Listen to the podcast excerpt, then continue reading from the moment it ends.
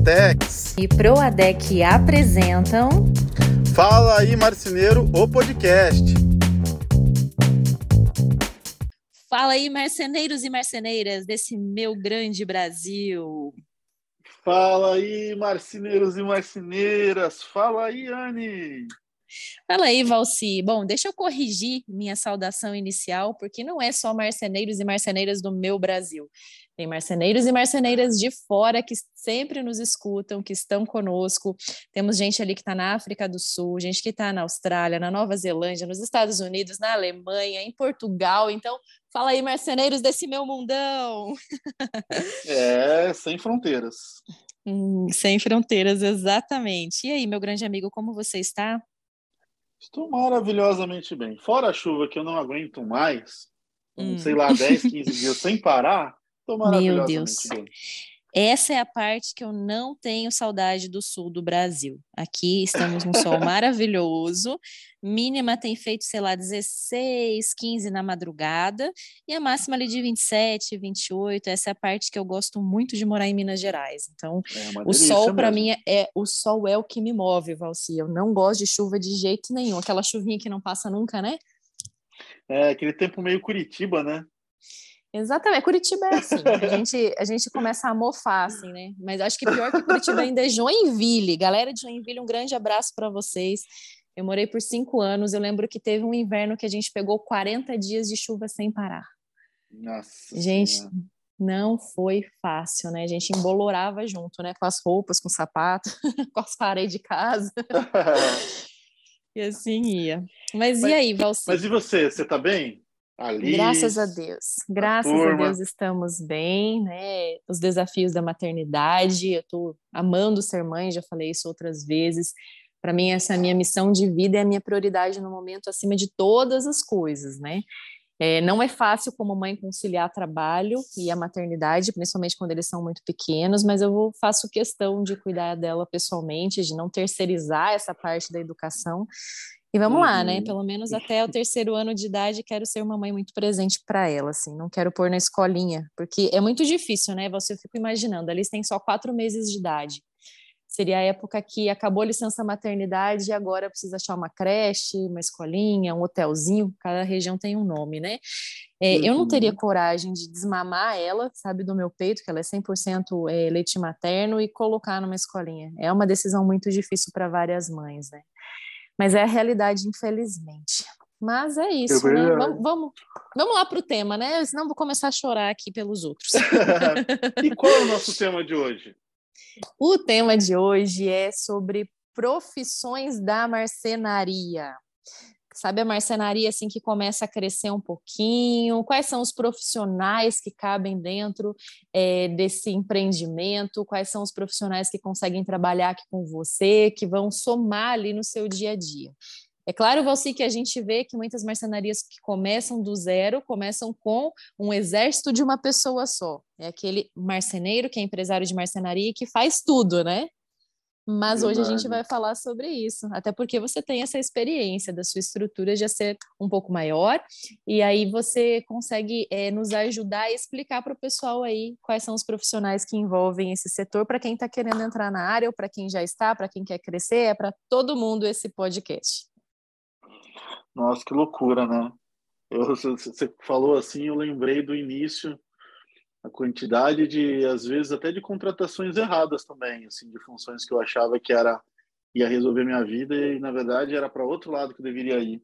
Tem muita Olha coisa bacana para a gente falar, né? É, é interessante salientar, né, desde o início, que há uma diferença entre o empresário de marcenaria e o marceneiro, que pode ser, no início, obviamente, como eu falei agora há pouco, uma pessoa só. O empresário de marcenaria pode ser o próprio marceneiro, mas é, o empresário de marcenaria não necessariamente precisa ser marceneiro. Não é isso aí? verdade, verdade. Na verdade, assim, ó, não, não importa por onde você entra no ramo da, da, da marcenaria. O importante é você, de fato, entender que alguma coisa você tem um déficit muito grande de, de conhecimento e você vai ter que aprimorar, né? Ou contratar pessoas que te ajudem nisso. É isso para qualquer profissão. Não tem como a gente ter sucesso naquilo que a gente faz. Primeiro, sem conhecimento. Segundo, sem experiência. Eu acredito que a experiência é a chave, né? É, não adianta também é, formação sem experiência. Às vezes a gente vê tantas pessoas que têm milhares de diplomas, ai, tem mestrado, tem doutorado, pós-doutorado, mais uma formação, e aí a pessoa nunca se especializou em nada e ela não tem experiência em nada, ela tem só títulos ali do qual ela não consegue exercer. Então, para mim, isso não vale de nada, vale muito mais uma bela experiência do que uma bela formação. Mas é claro que se a gente consegue juntar os dois, né, colocar ali cursos profissionalizantes, cursos rápidos, coisas que vão nos ajudar no dia a dia, e isso vem a somar aquilo que a gente exerce como função, sem dúvida é o segredo para o sucesso, né? É isso aí. Né? É isso aí. Né? o meu, a, minha, a minha palavrinha master aqui puxa a sua sempre, né? Quando eu falo né, você sempre. fala isso aí. Mas, tá assim, como, vamos falar um pouquinho sobre empresário de marcenaria, porque foi assim que você começou no ramo, se for observar. Você era vendedor projetista de uma loja, resolveu empreender na marcenaria, mas você não necessariamente era o marceneiro. Eu tô certo? Eu tô falando bobagem? Não, completamente certo, né? Na verdade, eu nunca fui marceneiro.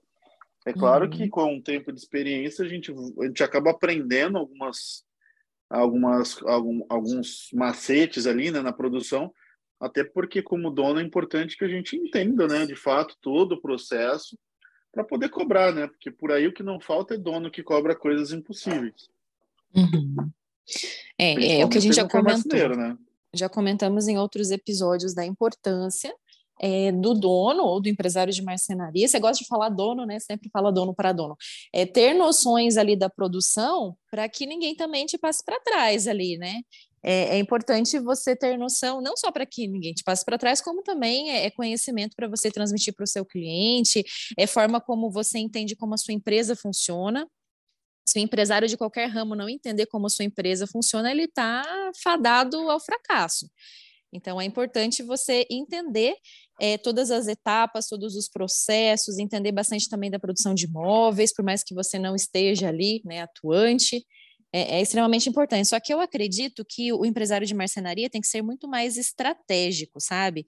Tem que ser aquela pessoa que sabe administrar as coisas, que entende é, como os processos funcionam dentro da empresa para administrar todas elas. E me conta um pouquinho assim, quando você começou, né? Ah, você era empresário de marcenaria. É, o que, que você tinha em mente? Quais eram os conhecimentos que você tinha? O que você errou na época que hoje em dia talvez você não erraria? E quem foram os primeiros profissionais que você contratou para sua empresa? Que bom, olha lá. Uh, eu, eu comecei, claro, né, como eu tinha essa experiência em vendas, então as vendas e projeto para mim nunca foi um problema. Né? O uhum. que eu uhum. vejo acontecer com muitas marcenarias que os donos são marceneiros, né? Uhum. A questão do projeto, geração de valor é uma coisa que já vinha natural, assim, né? a gente conseguia explanar muito bem.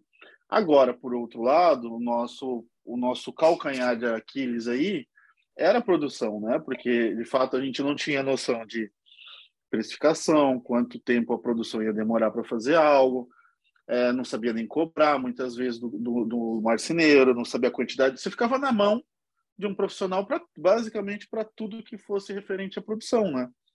Uhum. Então, Anne, assim, a, a, primeira contratação errada, eu lembro que a gente iniciou a marcenaria com um marceneiro e um auxiliar, tá?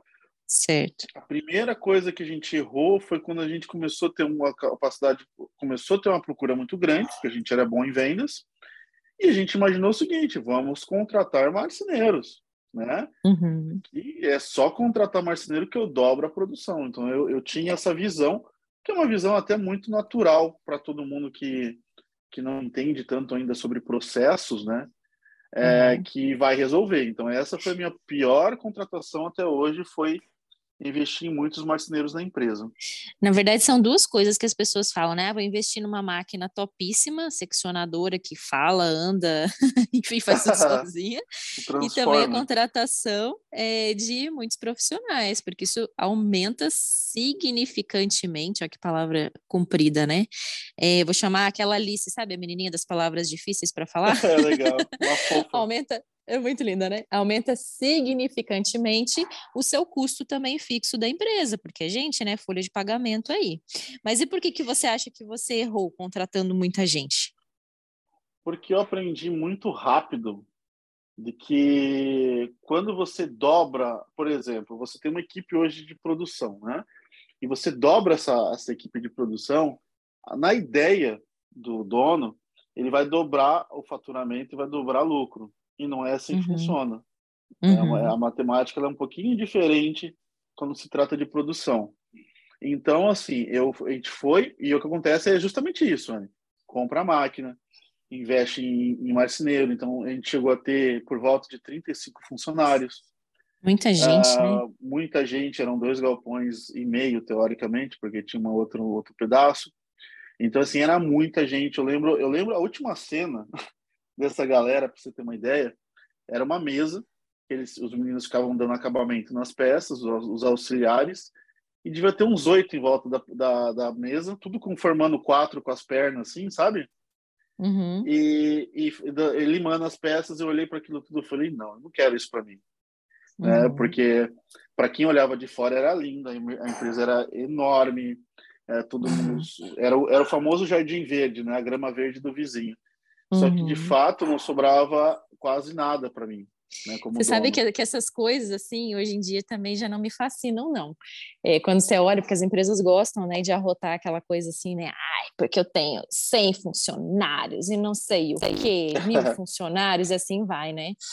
E, e aí isso já, na minha realidade hoje, é, trabalhando sozinha, trabalhando em casa, eu vejo primeiro que eu sou muito mais eficiente do que eu era quando eu era CLT, trabalhando oito horas por dia, tocando só um tipo de projeto, né? Que era só fazendo aquilo para a empresa, né?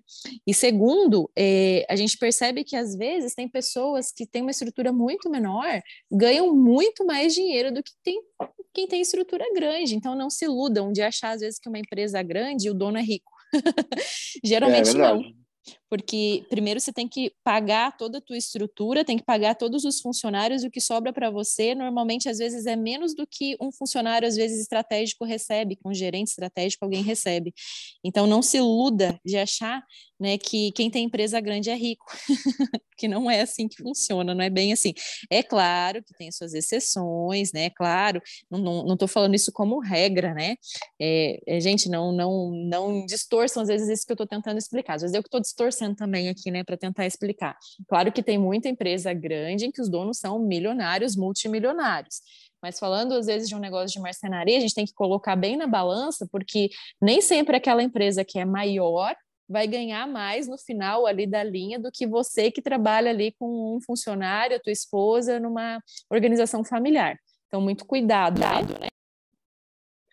Super concordo, né? Vai, a empresa ela tem que ser saudável. Você tem que ter uma empresa que gere lucro para você, independentemente do tamanho. Né? Não, não, porque tem muita gente, a gente fala isso, Aninha, acho que você está certíssimo em comentar, apesar de fugir um pouquinho, né? A gente está fugindo. Uhum mas assim, porque as pessoas têm uma ideia de que é, de futuro, né? Então, ah, eu tô, eu tô, eu tô agora uma dificuldade incrível. Ah, mas lá na frente eu vou crescer, eu vou ganhar dinheiro. Ah, porque uhum. depois eu vou comprar, comprar uma máquina e eu vou ganhar dinheiro. Se você uhum. não consegue ganhar dinheiro sendo a marcenaria do eu sozinho hoje, você não vai ganhar dinheiro com a marcenaria tendo 30 funcionários, simples. Não se iluda, né? E outra, a vida é agora, né, Valci? É o que eu falo é. pro meu marido. Às vezes ele fala assim, ai, quando a gente tiver ali nossos 50 e poucos, 60 anos, vamos ter um sítio. Eu falei, não, amor, a gente tem que já planejar para ter o sítio agora. A vida é agora. A gente não sabe se a gente vai viver até os 60 anos. Então, assim, vamos planejar, vamos organizar as coisas. É claro que é, é importante é, ter uma visão de futuro, mas, assim, quando a gente pensa mais no presente, a gente se coça mais para resolver as coisas, sabe? Não empurra com a barriga. A gente vai lá e fala, não, vamos lá, vamos ver o que, que a gente faz, como é que a gente alcança, como é que a gente conquista, e assim por diante. A nossa vida é agora. Gostei muito dessa reflexão que você falou, né? De, ah, vou ganhar dinheiro quando? Não, é agora. Bora yeah. pensar de forma estratégica. Você que é empresário de marcenaria está nos ouvindo.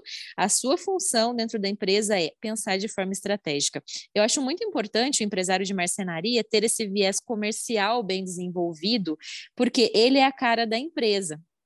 Então, se ele tiver assim, não, não necessariamente ele precisa ser o vendedor, às vezes ele tem bons relacionamentos com pessoas, sei lá, dentro da cidade, e que isso vai atrair clientes, tem bom relacionamento com os arquitetos, isso também vai atrair clientes. Não necessariamente que ele precisa efetuar a venda, mas se ele for essa pessoa-chave que efetua a venda, que também é o vendedor, assim, junto da empresa, melhor ainda. Eu acho que o principal, como a gente já falou em outros episódios, é trazer venda é trazer é, negócio para dentro da empresa. E depois, bora fazer o resto, né? Super concordo. tá dando um delay levezinho aqui, maroto, né? É, é bom que o pessoal dá uma respirada, né? Porque a gente fala, eu falo meio rápido, é, é tanta turbilhão de pensamentos aqui que eu tento expressar para o pessoal. assim eles dão uma respirada com os delays. ai, ai. Mas beleza, né? Você falou ali, ah, contratar marceneiro. Mas esse seria, né, obviamente, um passo para quem resolve empreender e ser empresário de marcenaria. Precisa sim contratar marceneiro. Se não contrata marceneiro, não tem marcenaria, né? Verdade.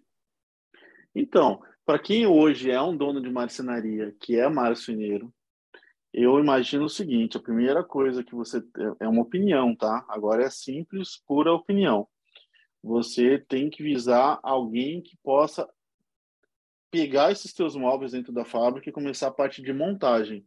Então, se eu tivesse que uhum. contratar, além de, de auxiliares, para que possa começar a treinar eles para se tornarem talvez futuros marceneiros ou montadores, uhum. eu começaria tendo uma equipe de montagem, para que eu, o meu dia fique mais tranquilo. Eu não tenho que ficar uhum. fabricando e montando.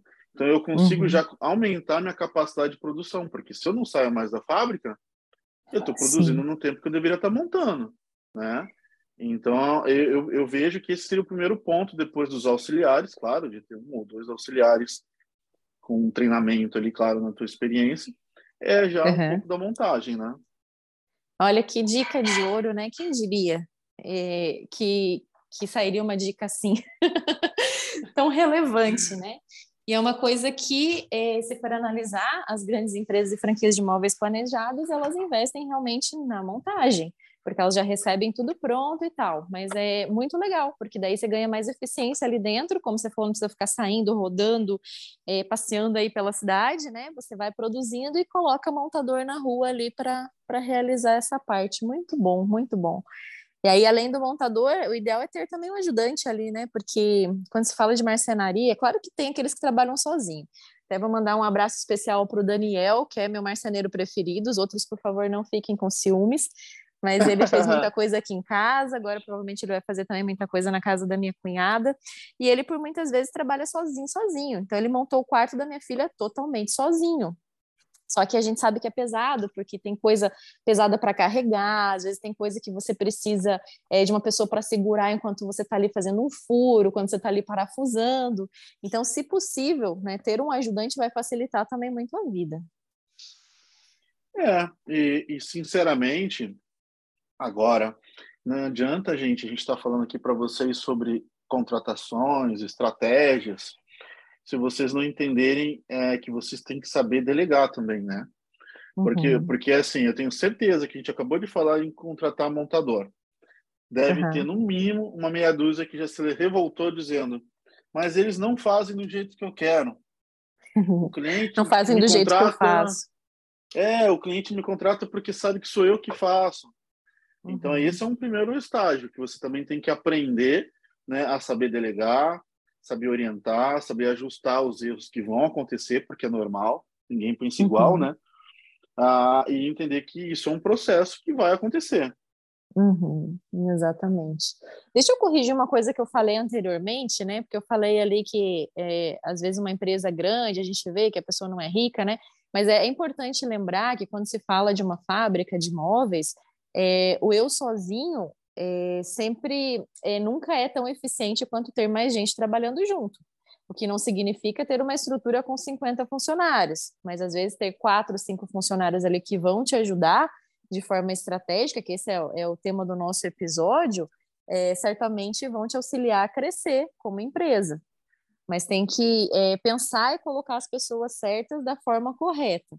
Então, só corrigindo, porque às vezes a pessoa está ouvindo aqui e fala: não, eu vou trabalhar sozinho a vida inteira e isso vai, vai fazer com que eu seja mais rico do que um cara que tem uma empresa grande. Não, não é verdade também. só deixando bem clara aí essa questão. É, e, e, assim, é uma coisa que não tem como a gente mexer muito, né? Mas se a gente conseguisse pegar aqui 10, 15, 20 empresários da marcenaria e a gente pudesse abrir as estruturas deles e abrir a, a capacidade que eles têm de faturamento aí, vocês vão se espantar. Vocês vão ver empresa uhum. de 30, talvez, né? Empresas de 30 funcionários que vão estar tá bombando, mas uhum. às vezes você vai achar uma com 5, 6, 7 funcionários que faturam mais que a outra que tem 30. É né? verdade. Talvez verdade. não faturamento, mas o lucro que fica no teu bolso, né? Vamos, vamos deixar separado isso aí. Talvez Exatamente. O lucro vai ser maior, então é isso que a gente tem que trabalhar para ganhar, né? Exato. Tá. Então, Valci, e daí os próximos funcionários que seriam legais, assim, de ter dentro da marcenaria? É importante, às vezes, ter o vendedor, é importante ter um projetista, talvez mais para frente, quando a estrutura vai crescendo, ter uma pessoa-chave no setor de compras, que vai cuidar do almoxarifado. Me conta mais, assim, o que, que qual é a sua opinião e quais são esses profissionais? Então, para alguém que vai começar e está crescendo, é, às vezes você vai ter que colocar um, um, o famoso jogador que joga pela esquerda e pela direita, né? Multifuncional. Uhum. Então, provavelmente você vai trabalhar com um projetista vendedor, né? para te uhum. deixar um pouco mais livre também, né? Alguém que possa projetar, mas também possa vender, né? Possa atender o cliente em todo o processo ali da venda, né? Que não é pouco, é, e, né? E isso, isso também não impede da marcenaria, ao invés de contratar como CLT, de colocar uma pessoa terceirizada para fazer isso. Também. Então, às vezes, dá para pensar também nessa questão da terceirização, né? É verdade. Então, é, isso é importante. Você tem que ter essa pessoa para te livrar é. também de uma parte de projeto. Como tu uhum. muito bem disse no começo, eu acho que vale a pena a gente é, ressaltar aqui, nós, como donos, né, empreendedores, nós temos que ser estrategistas. A gente não pode estar apagando fogo que aconteceu hoje de manhã. Para uhum. isso, com o tempo, você tem o teu operacional para resolver. O que eu tenho uhum. que resolver hoje é onde, o que, que a minha empresa vai fazer o ano que vem, daqui dois anos. É nisso que eu, eu particularmente, estou pensando hoje. Uhum. Porque o, o, problema de hoje, aquele problema operacional, a equipe tem que ser treinada para solucionar. E é o que você sempre falou e o que você sempre defende, falando às vezes assim, ah, às três da tarde eu estou na academia porque a minha empresa está girando sem depender necessariamente de mim. Então, a importância de ter pessoas-chave em setor-chave, pessoas de confiança, bem treinadas. O treinamento é um, é um fator muito importante para que a pessoa entenda o seu DNA, entenda o seu jeito de trabalhar e isso seja transmitido no atendimento para cada pessoa que venha se comunicar com a sua empresa. Então, todos os Exatamente. funcionários que estão ali precisam falar a mesma linguagem ter no sangue a sua visão e a sua missão. Então, por isso que o treinamento é algo tão importante, tão relevante dentro da empresa. É, a, as pessoas são extensões suas, né? Uhum. Então, é justamente isso. A comunicação ela tem que parecer muito como é a do dono. A gente tem que parar. Eu vejo muita gente reclamando ainda do tipo, ah, mas eu peço e eles não sabem fazer do meu jeito. Então, uhum. é, isso também é um grande problema, tá? Porque eu tive uma dificuldade muito grande no início, que foi entender produção. Uhum. Agora, eu vejo que é uma grande facilidade do dono de marcenaria, que é marceneiro, poder passar esse conhecimento para a produção, porque ele sabe. É muito mais fácil treinar uma equipe que talvez não precisa ser uma equipe já pronta. Você uhum. pode pegar uma molecada e começar do zero, porque você sabe que tem que ensinar. Né? Então, esse fato, esse, esse lado de ter que aprender aprender a ensinar é muito importante também.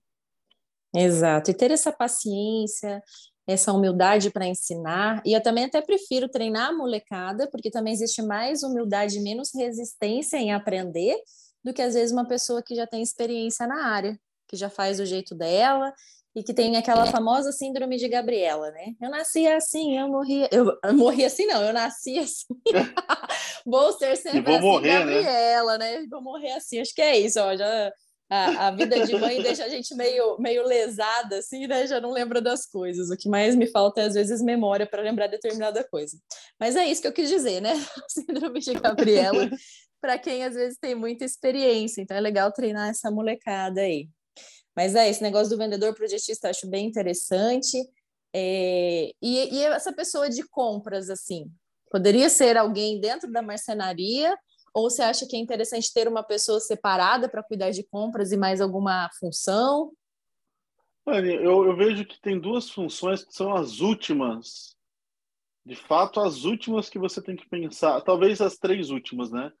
Uhum. Mas a, ela está entre as três últimas que você tem que pensar em contratar alguém ou delegar para alguém, que é o financeiro, compras e. Nossa, o que, que eu me perdi agora? É, é financeiro, compras é, exatamente, as duas. Né? Uhum. Porque são as duas que você tem controle de entrada e de saída, né?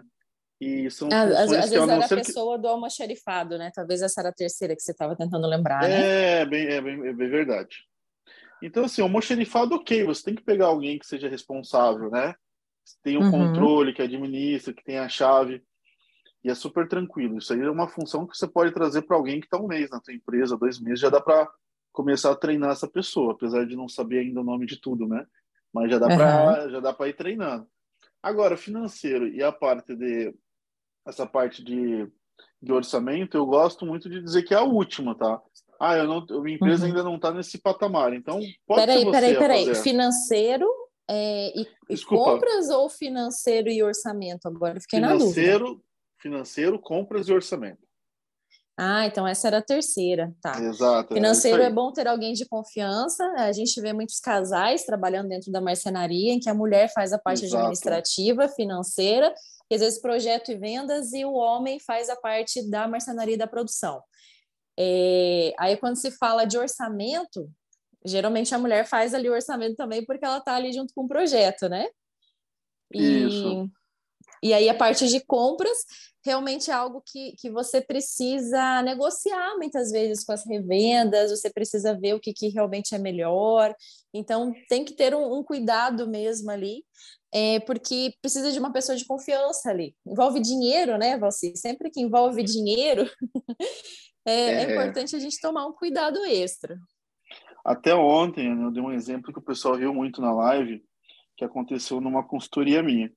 Eu fui numa é. empresa uma das maiores, talvez, de Santa Catarina, se não a maior, e eles uhum. estavam quebrados, assim, com faturamento gigantesco, estavam quebrados. Ninguém entendia uhum. por quê.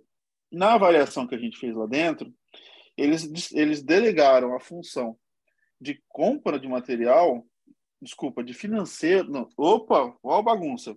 Eles delegaram a função de or, é, a função de orçamento para a mesma pessoa que vende e ganhava comissão.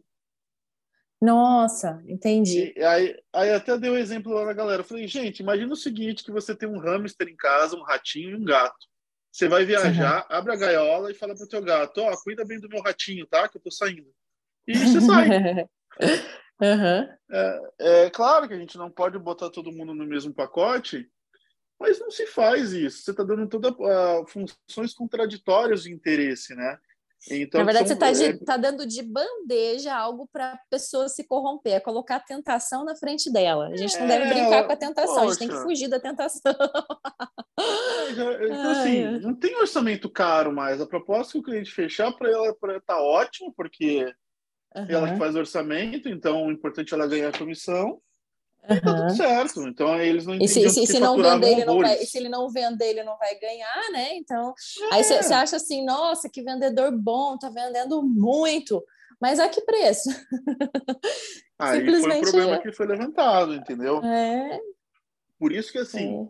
você pode ter um vendedor projetista que se você tem ali, e a Anne tem os cursos maravilhosos para isso, que vai aprender a trabalhar com o plano de corte da Promove, tudo muito Exato. bonito ali você pode muito bem fazer esse projetista pegar essa listagem de material e, gente, uhum. copiar um copia e cola, envia para o WhatsApp do dono. O dono só tem que pegar aquilo e delegar para quem ele quer fazer orçamento. Uhum. É, ou, posso... ou o que, que ele pode fazer é já deixar no software hum. todos os custos certinho, que é o que as lojas fazem, Exato. né? De móveis planejados. E aí colocar uma senha lá, do qual só ele consegue mudar a questão das margens e dos custos, tem que estar tudo muito atualizado também para não fazer besteira. E aí sim o projetista vai ter autonomia de passar um orçamento. mas aquilo vai ser congelado, ou é aquilo ou é aquilo, não tem como ele mudar. E às vezes ele vai ter uma alçada de negociação ali, sei lá, dá 5%, 5 mais 5, 10, enfim, né? Dependendo do que é liberado para a pessoa. Aí é uma situação. Ai, ótima ideia. Eu ia te fazer essa pergunta, eu estava curioso, eu vou fazer aqui porque talvez possa ser a dúvida de mais pessoas. Ah, uhum. Tu tem algum curso que, que faça essa configuração do, ah. da especificação no Promob? Sim, na verdade eu tenho um curso que ele é assim, é personalização, orçamento e plano de corte. Como é que ele funciona? Hum. Personalização, a pessoa vai personalizar de acordo com a sua produção, trabalhando dentro do Promob com módulos ou trabalhando no uhum. construtor de armários, que daí não é necessariamente módulos. É, a parte de orçamento é a configuração desses custos, né? Então, eu explico toda essa parte, daí a margem e tal na precificação. E aí, o plano de corte, na verdade, eu não estou trabalhando com o plano de corte do Promob. Por quê? Infelizmente, muita gente não tem o Promob original, tem os Promobs piratas. E o Promob Cut, que é o, o plano de corte da Promob, o antigo Cut, que era só um plugin, não funciona.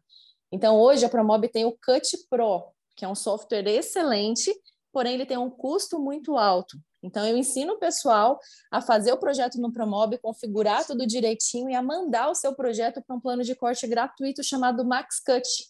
Então, é isso que eu ensino né, dentro do curso. Então, só deixando claro, né? Ah, que legal. Então, a parte de orçamento eu aprendo no seu curso ali no Promob mesmo. Aprende, aprende sim. Então, consegue, sabe? é, fechar uhum. isso, assim, para deixar algo sem depender necessariamente do dono, totalmente. Porque muita gente fala assim que empaca, porque entra muito orçamento e muitas vezes não consegue ter tempo para fazer todos os orçamentos, às vezes perde cliente ali nesse meio, porque a gente sabe que dá trabalho. Só que é claro que aí depende do projeto. Quando se fala Sim. de Promob, você vai fazer o projeto 3D, que pode ser até uma coisa simples, e aí fazer o orçamento, né? Então, uma coisa Sim. puxa a outra. Gostei. Né? Vou comprar esse curso, hein? Opa! Tamo junto aí. Legal.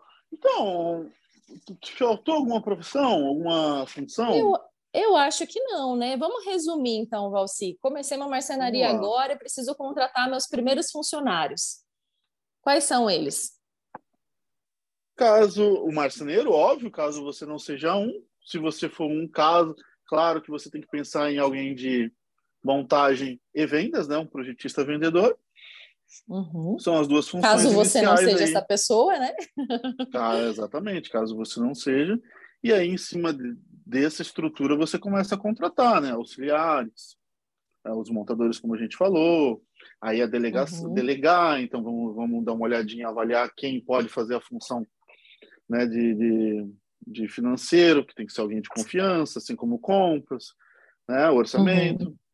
É, também tem uma uhum. função futura que pode ser, a gente não falou, mas vai ser o plus agora, então, desse resumo, que pode ser o conferente.